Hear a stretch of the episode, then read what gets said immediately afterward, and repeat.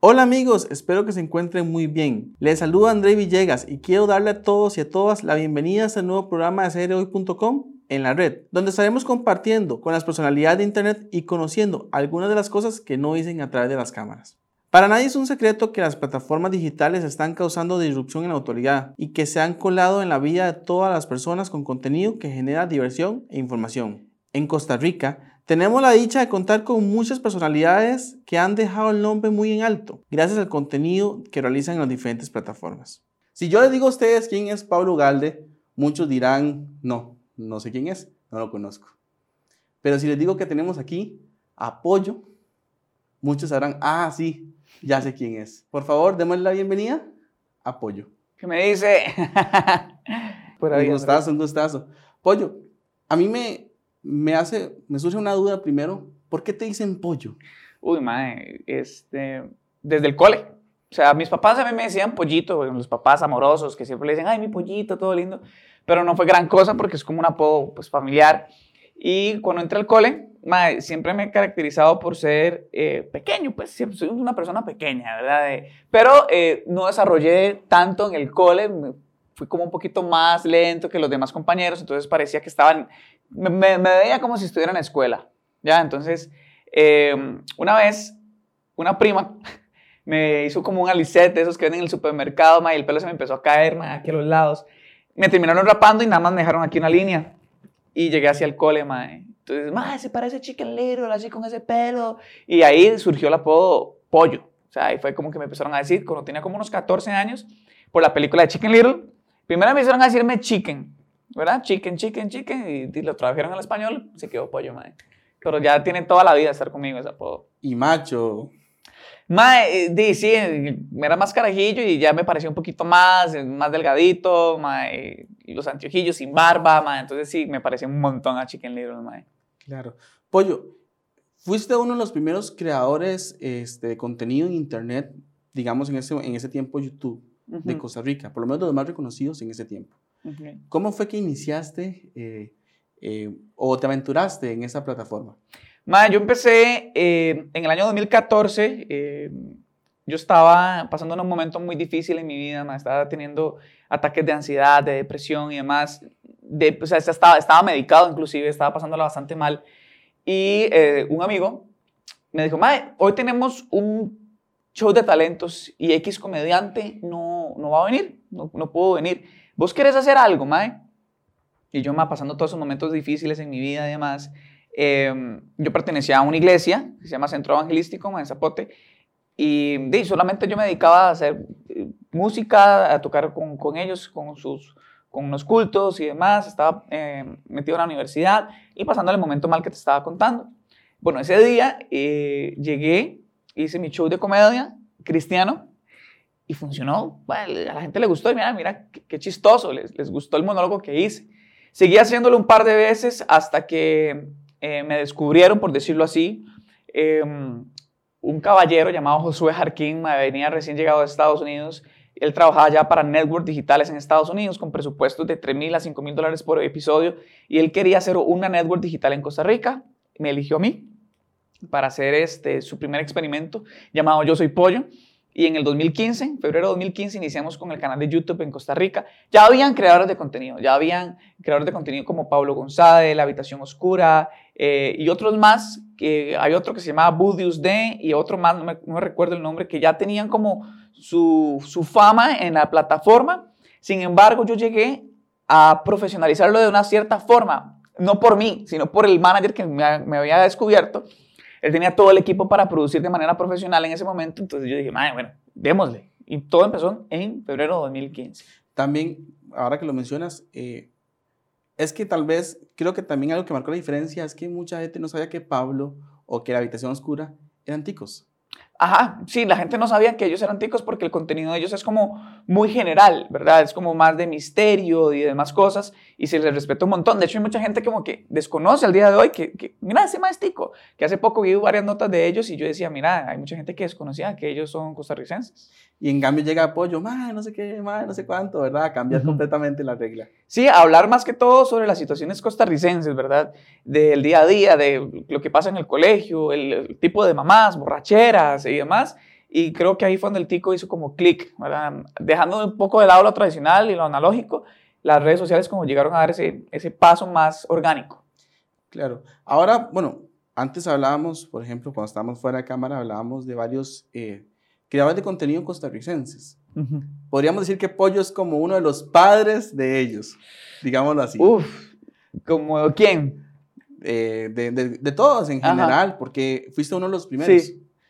¿Qué sentís al asimilar que fuiste uno de los primeros y que abriste el, el portillo, digámoslo así, para que todo el resto de creadores vayan surgiendo como es actualmente? Bueno, me alegra mucho que, que me vean así. De hecho, hay una generación muy nueva de creadores de contenido que cuando llego y los conozco, ellos me dicen, ma, yo crecí viendo sus contenidos, yo crecí, yo fui fan de no sé qué. Y uno se queda como, mira, ahora yo los admiro a ellos por todo el trabajo que hacen y todas las cosas chivísimas que están haciendo en, las redes sociales. Por ejemplo, un Max Rodríguez, que justamente ando con la, la chema de él, que es tatuador y también hace TikToks un Julián Valverde que vive en Estados Unidos, que admiro muchísimo su trabajo, un Case que hace eh, contenido en streaming, un Corny también, que son generaciones muy nuevas y tal vez ustedes no entienden, porque yo siempre paso viendo nuevos creadores de contenido. Eh, uno se queda como, mira, ellos veían el contenido de uno y ahora son unos monstruos en redes sociales. Y me dicen eso que me, vos me estás diciendo, que fui uno de los primeros que abrió camino ahí cortando machete, ahí con machete, cortando machete, cortando el campo con machete ahí. Y todo se fue dando muy natural, man, la verdad. Ya han pasado ocho años que empecé a hacer contenido. Claro. Y eh, cuando estaban en ese momento, hace ocho años, dimensionabas que todo esto iba a llegar a como está ahora. Vieras que no, pero al no saber que todo podía llegar a esto, uno como que em, va caminando como a ciegas, ¿verdad? Em, de hecho, un día hablaba esto con Renzo y él me dijo, Mae, una vez me empezaron a dar unos, unos tenis y por hacer unas historias. Y después de tener tenis gratis a cobrar, fue muy loco, porque cuando yo empecé en el 2015, como que se hablaba del hecho de monetizar tus redes sociales, se hablaba de que podías monetizar a través de YouTube, pero por ejemplo, lo primero que me pasó fue en, por ahí de octubre del 2015, donde llegó cervecería con, con un producto de ellos y me dijeron, bueno, en esta ocasión no hay presupuesto, pero ese es el portillo para que las demás marcas empiecen a pagar a vos. Luego en diciembre de 2015 ya trabajé con Parque Diversiones y ya me empezaron a pagar porque veían la necesidad de que el público joven que me estaba viendo a mí no estaba siendo alcanzado por los medios tradicionales, ¿verdad? Y vieron resultados. O sea, yo, yo mismo me, me, me, emocionaba y me sorprendía mucho de que ellos me mostraban, pollo, gracias a vos se vendieron tantas entradas y queremos que sigas viniendo y que sigas siendo embajador de nosotros, de Parque de Diversiones. Y me pagaban, me pagaban por hacer publicidad para ellos en ese momento, como se dice en el popular meme, aquí todo era sacate, ¿verdad? Todo era... usted metió, metió, machete. Metí machete ahí, mae, y todo se fue dando. Ya habían... No se conocía ni el término influencer, mae. Cosa que no me considero influencer, ¿verdad? Que es un, es un, es un nombre bastante delicado, ¿verdad? Pero eh, en ese momento no los llamaban influencers. No existía la palabra inclusive influencer. Eran eh, youtubers, eran gente que hace contenido en redes sociales. No existía nada, mae. Ya poco a poco se fueron eh, metiendo con la palabra de que influencer y que famositico y que aquí, que allá, y no sé qué, como mira, cómo ha, ido creciendo todo. ¿Y en ese momento recibiste algún comentario positivo o negativo cuando estabas comenzando? Mae, vieras que eh, siempre hay comentarios buenos, siempre hay comentarios malos. Los comentarios malos, ¿cómo me los tomo? Mae, nada personales, porque los comentarios no vienen, eh, no me pertenecen a mí, ma. Es, es, la opinión de esa persona y la opinión de esa persona le pertenece a él y es problema de esa persona. Más bien, uno los lee y uno se queda como, ay, ma, bro, si no te gusta, sí, pasa la página, ma, no, no gastes tu tiempo, ¿verdad? Entonces, eh, claro, uno sigue siendo humano y hay comentarios que uno dice, mae, bro, hay mucho odio en tu corazón, mae, anda, ve qué pueden hacer, mae. Y uno sí continúa porque al final hay gente que te quiere, hay gente que, que, te apoya, mae. Para muchos ticos puede ser una, una polada seguir a creador de contenido en redes sociales. Para otros ticos puede ser su escape a problemas, a ansiedad, a depresión. Mae. Para mí mi trabajo está hecho cuando me dicen, mae, gracias a tu video, mi día que estaba hecho una mierda, está bien. Claro, uno vive de las redes sociales y el dinero y demás que te pueden pautar. Pero mae, eh, al fin y al cabo, el mejor regalo que uno puede recibir es ese que, que se hayan alegrado por un video tuyo. Claro. Bueno, y ahora, ya un poquito más actual, comienza toda la fiebre del TikTok, ¿verdad? En el momento de pandemia y demás. Y también decides aventurarte al, al TikTok. Sí. ¿Cómo fue eso? Conozco a una, una manager colombiana que se llama Cintia Duzán, que ella representa a creadores de contenido bastante famosos de aquel lado. Puede decirse que es una de las más grandes de Colombia y experta en redes sociales. Ella, pues por cosas de la vida nos hicimos amigos. Ya venía frecuentemente a Costa Rica y un viaje a la playa, Manuel Antonio, ella me dijo, eh, que hacerte TikToker. Yo, pero ¿por qué? Si yo no soy, yo no hago bailes, yo no hago ese tipo de cosas. No, es que puedes subir tu mismo contenido a, TikTok porque es el futuro. Yo, ay, man, no. Yo cegado que no quería, que no quería. Man, entonces lo único que hacía era resubir mi contenido de Instagram, los sketches los resubía a TikTok y los hacía de vez en cuando. Man, ahí vi viendo el crecimiento, crecimiento. Y bueno, hoy por hoy, pues se ve reflejado en los números, ¿verdad? Y, y el cariño de la gente que ya no me llaman youtuber, que los que crecieron conmigo viéndome, ya no soy el youtuber, sino ahora soy el TikToker, ¿verdad? Y yo, como, ¿cómo? ¿En qué momento? Eh, no, no me molesta para nada, pero yo no imaginaba que TikTok fuera a ser tan grande. Inclusive no considero que yo empecé en pandemia, le puse más en pandemia, claro que sí, pero no fui como un TikToker de pandemia. Ya había empezado un poquito más antes, como un año antes, Ujú. y ya después se vino la pandemia y aproveché más, digamos. ¿Y qué es lo más difícil de, de grabar en TikTok, digamos? Mae, eh, yo no uso la plataforma, sus herramientas yo no las utilizo. Digamos, yo no grabo nunca nada dentro de la plataforma. Muy rara vez utilizo las herramientas de TikTok. Como me acostumbré a ser un creador de contenido de la vieja escuela, Ujú. en esos tiempos mae, no había ni aplicaciones para el teléfono para editar o eran muy difíciles de utilizar. Entonces eh, aprendí a utilizar cámaras, eh, luces, audio, a editar ya sea en Adobe Premiere, Final Cut, eh, DaVinci Resolve y eh, aprendí de los mejores, pues me fui arrimando a personas que me iban enseñando en el camino e indirectamente me, me, me hice productor audiovisual, ¿verdad? Tantos años, tanta experiencia, los de la vieja escuela tuvimos que aprender de la manera complicada, ¿verdad? Ahora TikTok te da todas las herramientas, pero yo sigo haciéndolo de la manera un poco más difícil, teoría, digamos. Claro. Te voy a hacer una pregunta un poco complicada. Claro, no importa. ¿Qué crees que es lo más difícil para los creadores de Costa Rica, de creadores de contenido en Costa Rica actualmente? Mae, eh, mae, vieras que la gran mayoría les cuesta mucho lidiar con el hate, les cuesta mucho lidiar con los malos comentarios, les cuesta mucho lidiar con eso. Entonces hay muchas personas muy talentosas allá afuera que lo que más miedo les da es cómo, va- cómo los vaya a tratar la, gente, mae, cómo los vaya a menospreciar, cómo los vayan a tratar mal. Mae, y yo decidí pues, ser feliz, o sea, yo decidí ser feliz y ignorar todos esos comentarios eh, porque te pueden hacer mucho daño, mae. Claro, te pueden hacer mucho daño. Si vos no sos una persona que está estable emocionalmente, mae, yo te digo, mae, primero busca ayuda, que, que te guíen en el camino, porque, mae, inclusive conozco muchos que vos dices, mae, este mae terminó en el psicólogo por esto. Claro, es muy fuerte. Yo creo que el humano no está eh, creado para, para recibir tanto, tanto daño, ¿verdad? Aunque sea verbal. Entonces yo creo que el obstáculo más difícil ahorita es el hate. ¿Por qué? Porque sí está abierto el crecer en redes sociales y monetizar. Porque mae, ahora crecen en seis meses, tienen un montón de, de, de gente que los sigue en una comunidad y ya las marcas se fijan en ellos. No tantísimas como tal vez creadores más consolidados, pero sí se les abren mucho las puertas de una manera más rápida, sí lo saben hacer. Claro. Quiero detenerme un toquecito en este punto porque lo que dices es algo muy importante, ¿verdad?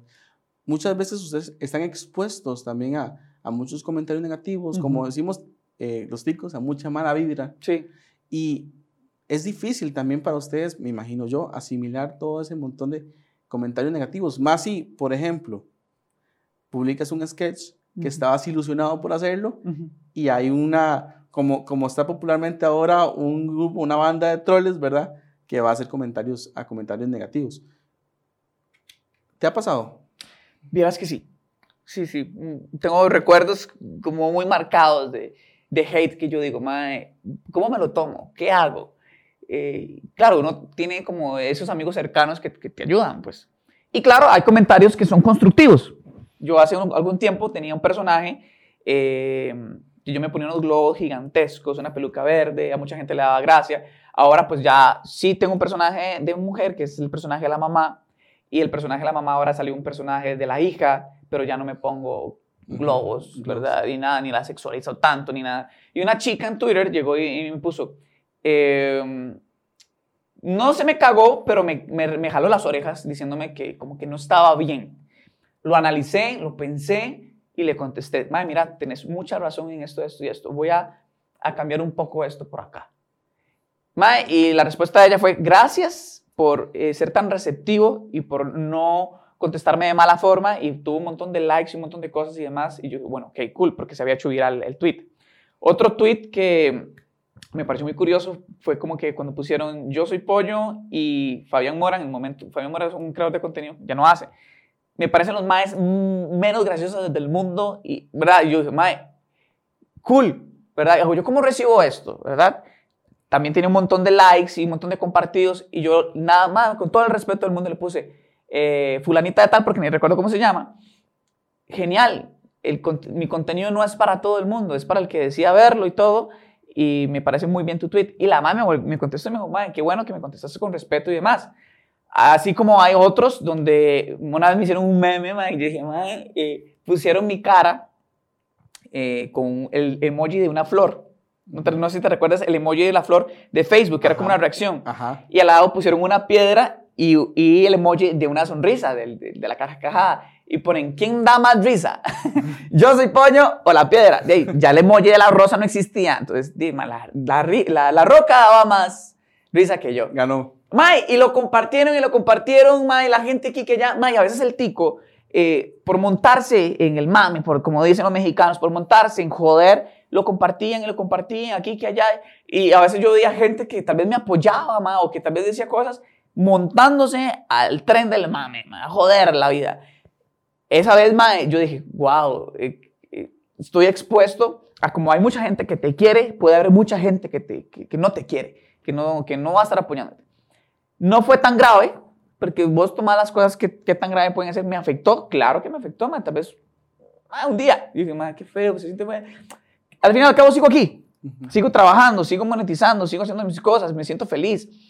Mae, y esa gente, pues al final al cabo, pues de, no, no son parte de tu día a día y se les desea lo mejor, mae, porque ellos no, no, están pendientes ni de uno, simplemente un mae que hizo un meme que se puso a joder y, y ya, mae, yo no me lo tomo ni personal. ¿Que me llegó a doler? Sí, cool. Pero uno continúa, mae. No queda más. No, no es como el fin del mundo, mae. Sí. Hay que continuar.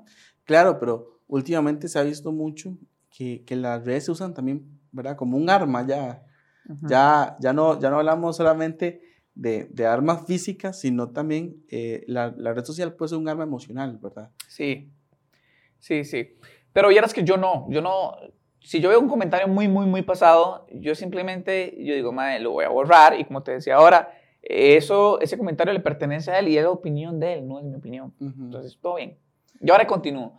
Y cuesta mucho que, que me insulten en mis propias redes sociales. Eh, como que está mi comunidad ahí y mi comunidad me puede defender. Uh -huh. Ahora, bien, ya en otra plataforma que no es la mía, puede que hayan comentarios negativos y está bien, uh -huh. porque eh, tal vez ni me conocen y ya uno ve el comentario, ¿y quién te conoce? Ni tu mamá te conoce y yo, de buen bro, está bien, y ya, todo bien, no pasa nada.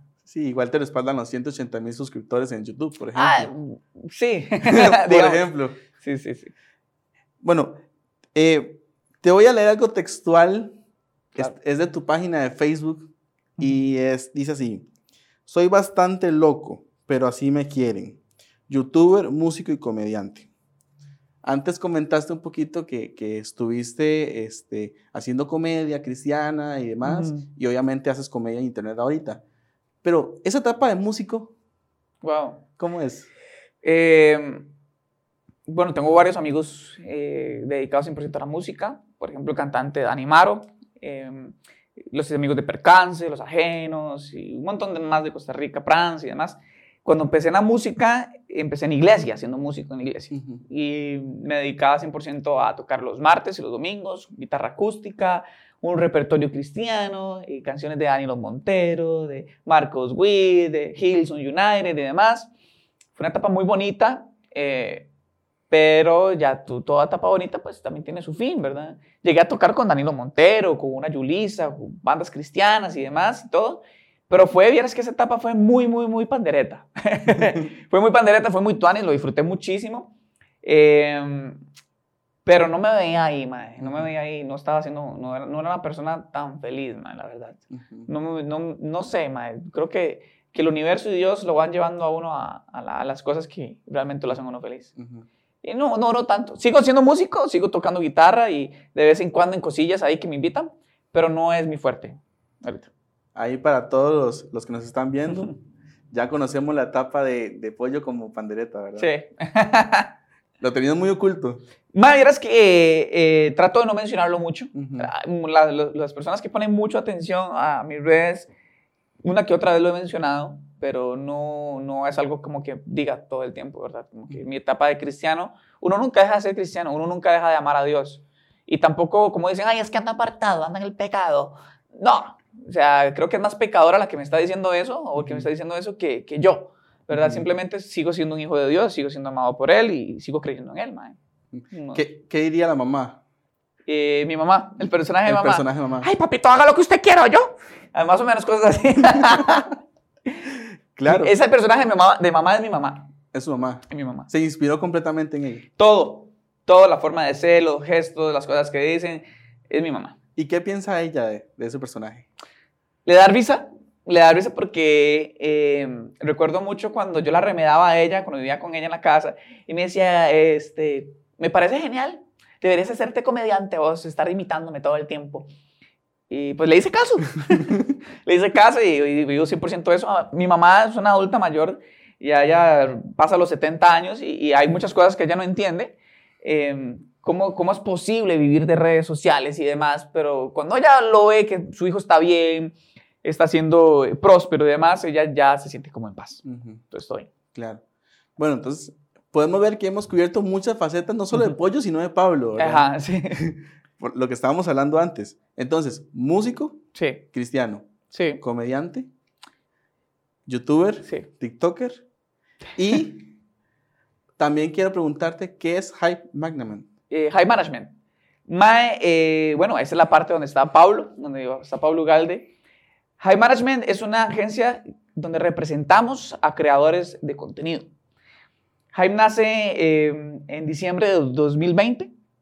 Fuimos a asesorar- a asesorarnos allá con managers y con representantes mexicanos. También nos asesoramos en Colombia y demás, eh, porque ya está más marcado el hecho de que existan agencias que representan a creadores de contenido, managers que velen por los creadores de contenido. Nace por la necesidad de ser justos con el pago de los creadores de contenido.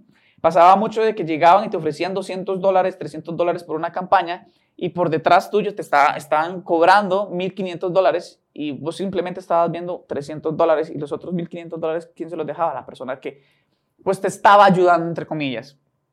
No todo les pasa, muchos sí, a muchos sí.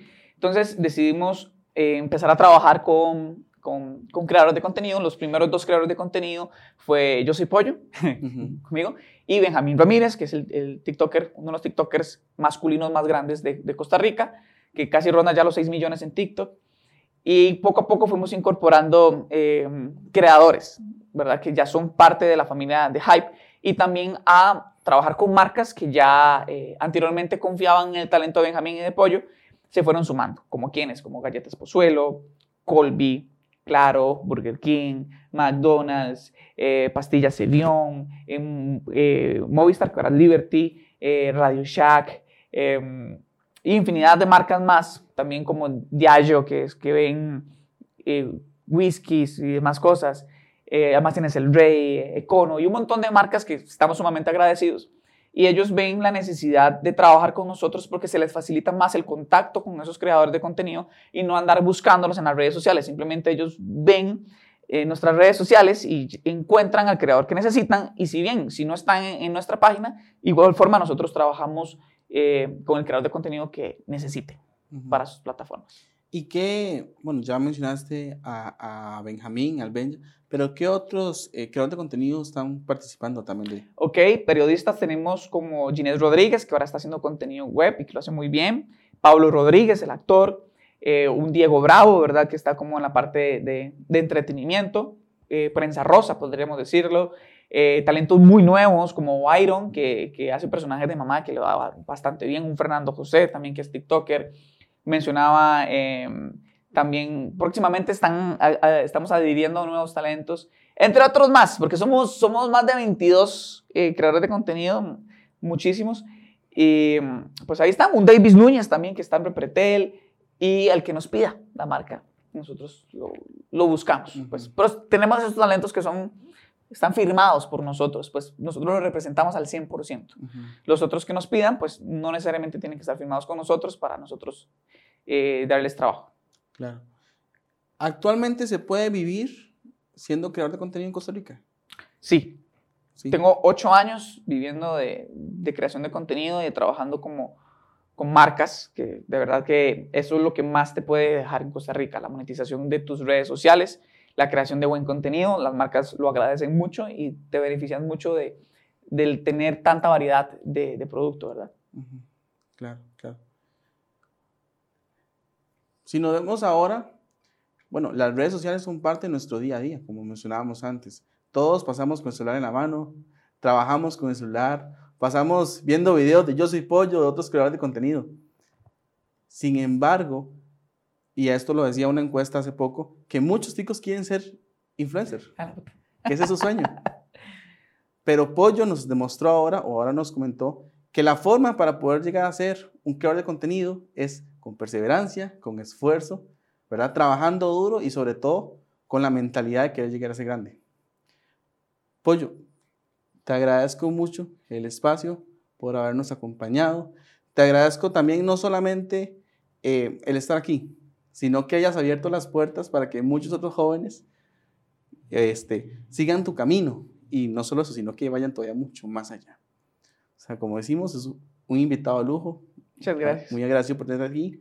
Y quería ver si tal vez nos puedes regalar un mensaje final. Uy, eh, bueno, ahora que, lo que mencionaba sobre que muchas personas quieren ser influencers, y vi muchos comentarios negativos, ¿verdad? ¡Ay, vagabundo, busquen brete y todo! Voy a tomar el ejemplo de, de Max Rodríguez, que para mí es uno de los mejores tatuadores que tiene Costa Rica, y ayer hablaba con él, de hecho.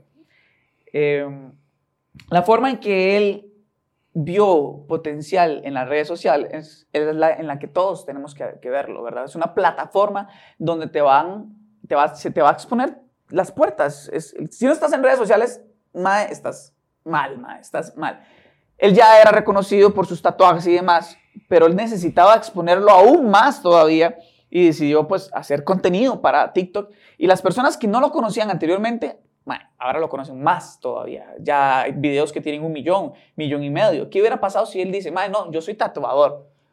El contenido de TikTok y para Instagram es para la gente vaga tal vez no hubiera magnificado más su marca. De hecho, anda una camisa de él y más cosas de él, ¿verdad? Uno, uno dice, Mae, no se cierran las puertas por creer de que hacer contenido es polo. No se cierran las puertas de porque eso no es para mí.